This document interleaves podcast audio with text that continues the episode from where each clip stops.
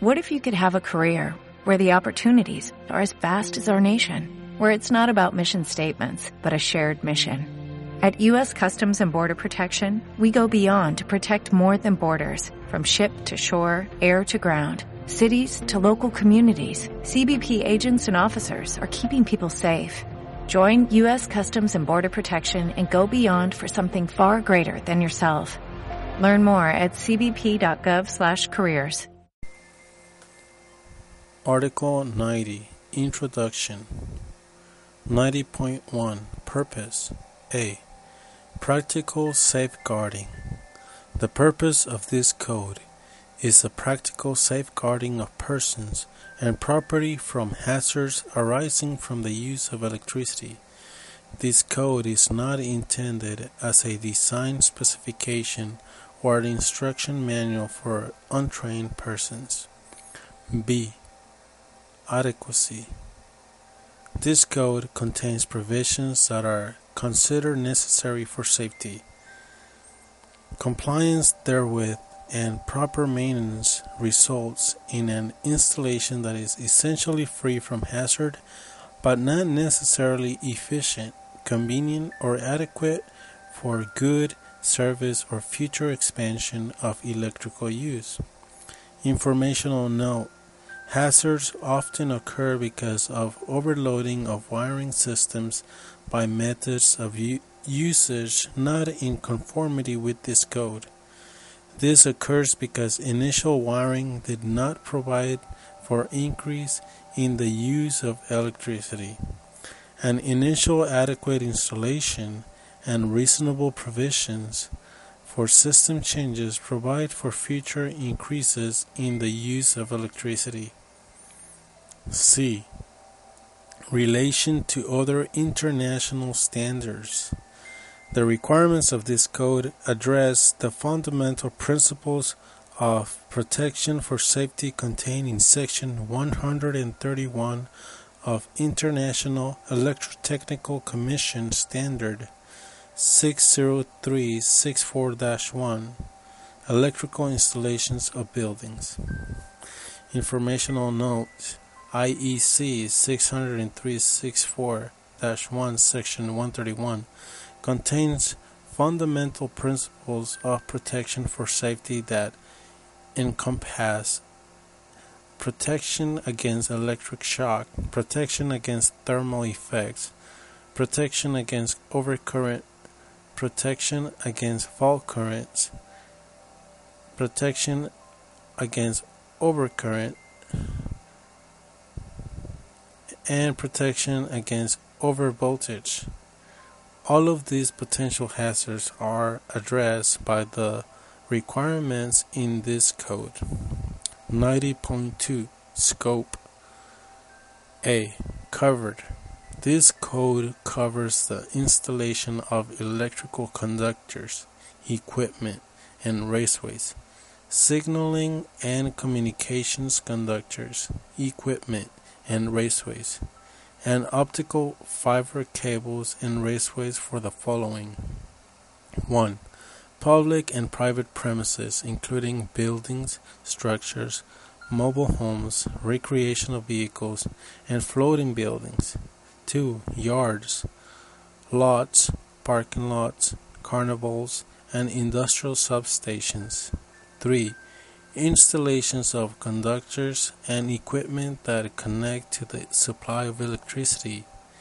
4. Installations used by the electric utility, such as office buildings, warehouses, garages, machine shops, and recreational buildings that are not an integral part of a generating plant, substation, or control center. B. Not covered. This code does not cover the following 1. Installation in ships, watercraft, watercraft other than floating buildings, railway rolling stock, aircraft, or automotive vehicles other than mobile homes and recreational vehicles. Informational note Although the scope of this code indicates that the code does not cover installation in ships, Portions of this code are incorporated by reference into Title 46, Code of Federal Regulations, Parts 110 through 113. 2. Installations underground in mines and self propelled mobile surface mining machinery and its attendant electrical trailing cable. 3. Installations of railways, for generation, transformation, transmission, or distribution of power used exclusively for operation of rolling stock or installations used exclusively for signaling and communication purposes. For Installations of communication equipment under the exclusive control of communications utilities located outdoors or in building spaces used exclusively for such installations. 5. Installations under the exclusive control of an electric utility where such installations a consist of service drops or service laterals and as associated metering or are on property owned or leased by the electric utility for the purpose of communications, metering, generation, control, transformation, transmission, or distribution of electric energy, or are located in legally established or easements or rights of ways, or D, are located by other reading agreements either designated by or recognized by public service commissions, utility commissions, or other regulatory agencies having jurisdiction for such installations.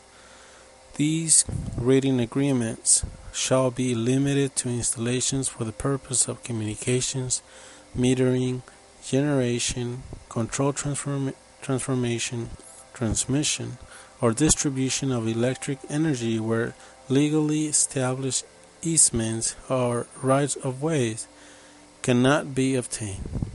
These installations shall be limited to federal lands, Native American reservations through the U.S. Department of Interior Bureau of Indian Affairs, military bases, lands controlled by port authorities, and state agencies and departments, and lands owned by railroads.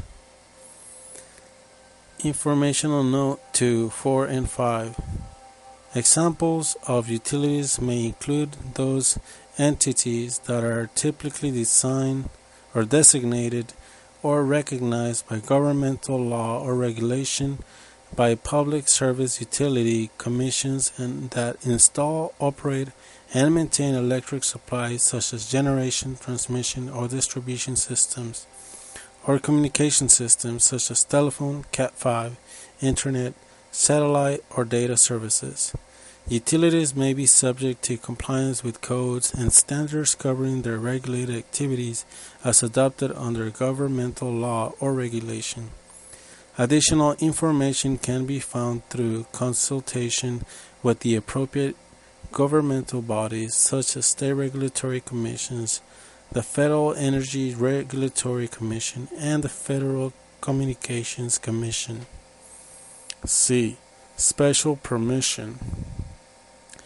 The authority having jurisdiction for enforcing this code may grant exception for the installation of conductors or and equipment that are not under the exclusive control of the electric utilities and are used to connect the electric utility supply system to the service conductors of the premises served, provided such installations are outside a building or structure or terminate inside a at a readily accessible location nearest the point of entrance of the service conductors.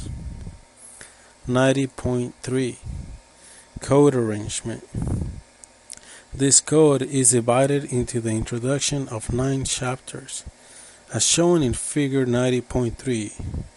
Chapters 1, 2, 3, and 4 apply generally. Chapters 5 and 6 and 7 apply to special occupancies, special equipment, or other special conditions.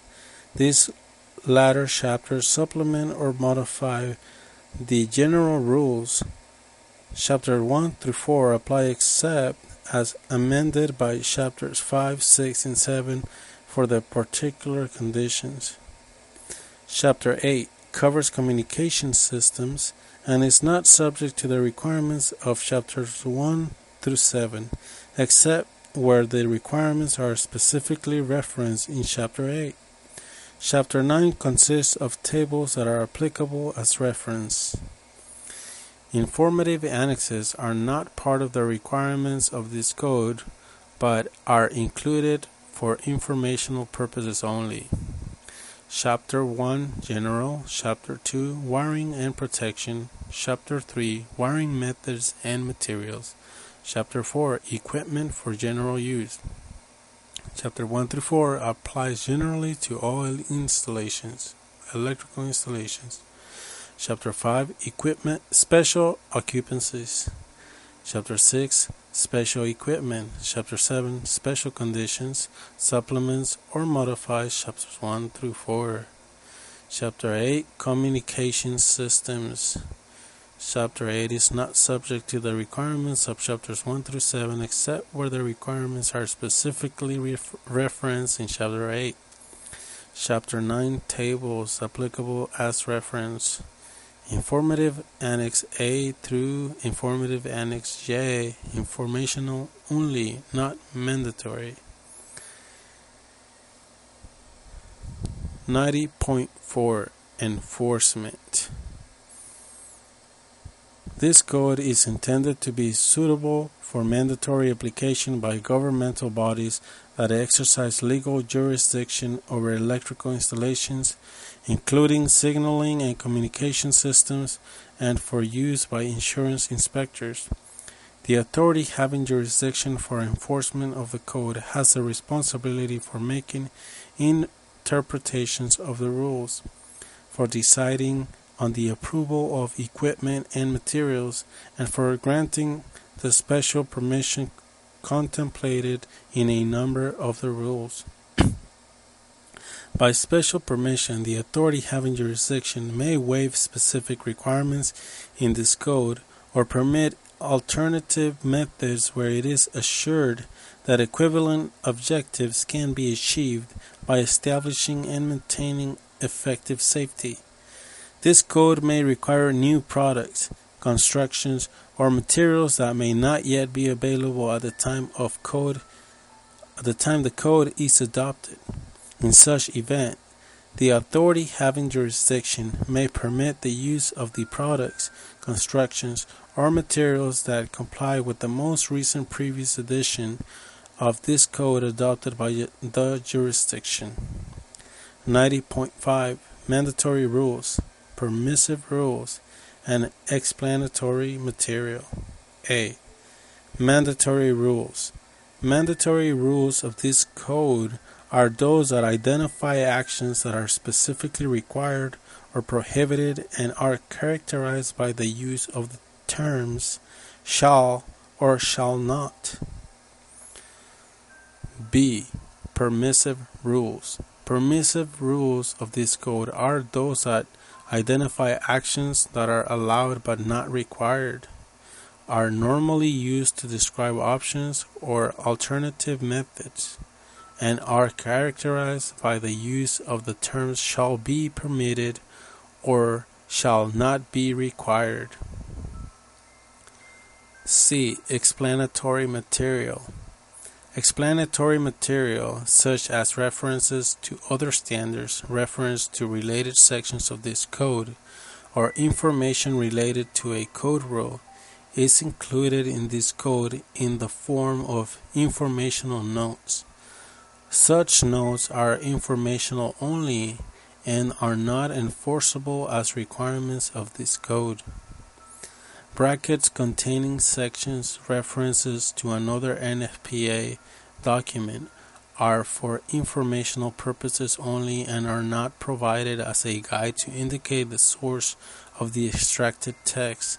These bracketed references immediately follow the extracted text. Informational note The format and language used in this code follows guidelines established by NFPA and published in the NEC Style Manual. Copies of this manual can be obtained from NFPA. D. Informative Annexes Non-mandatory information relative to the use of the NEC is provided in informative annexes. Informative annexes are not part of the enfor enforceable requirements of the NEC, but are included for information purposes only.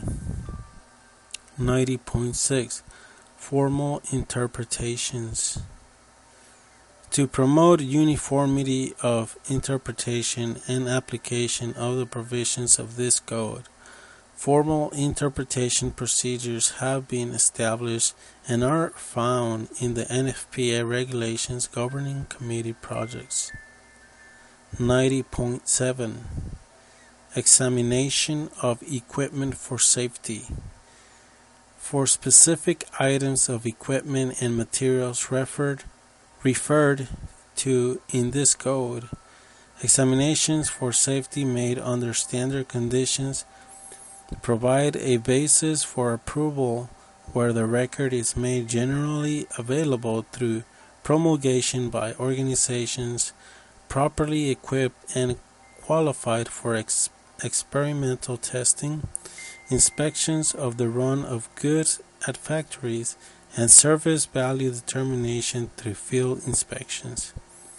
This avoids the necessity for repetition of examinations by different examiners, frequently with the inadequate facilities for such work and the confusion that would result from conflicting reports on the suitability of devices and materials examined for a given purpose.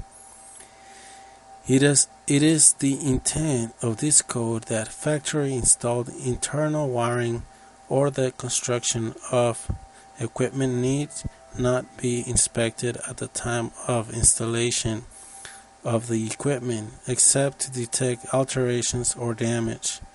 If the equipment has been listed by a qualified electrical testing laboratory that is recognized as having the facilities described in the preceding paragraph and that requires suitability for installation in accordance with this code.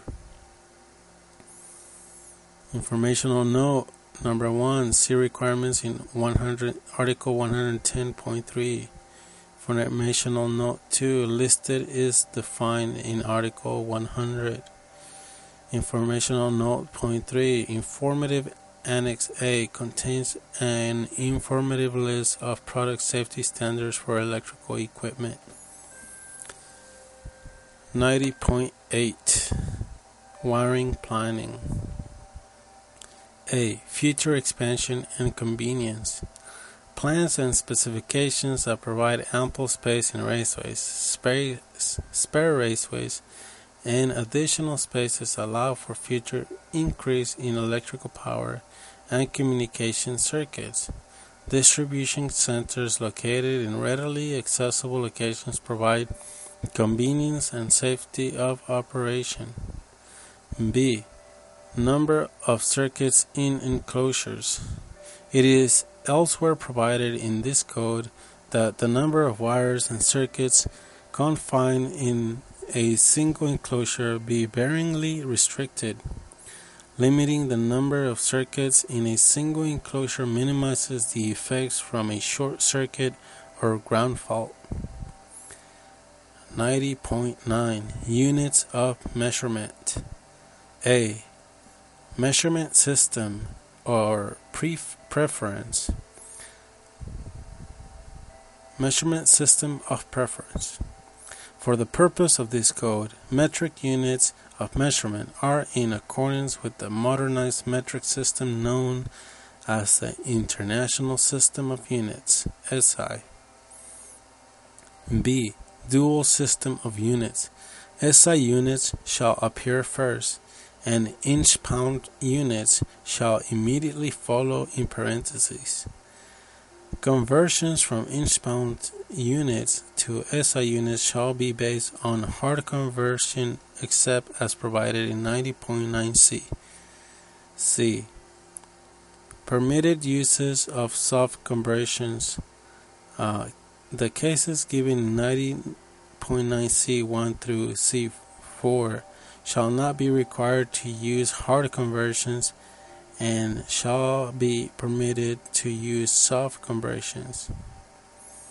C1 trade, trade sizes, where the actual measured size of a product is not the same as the normal size.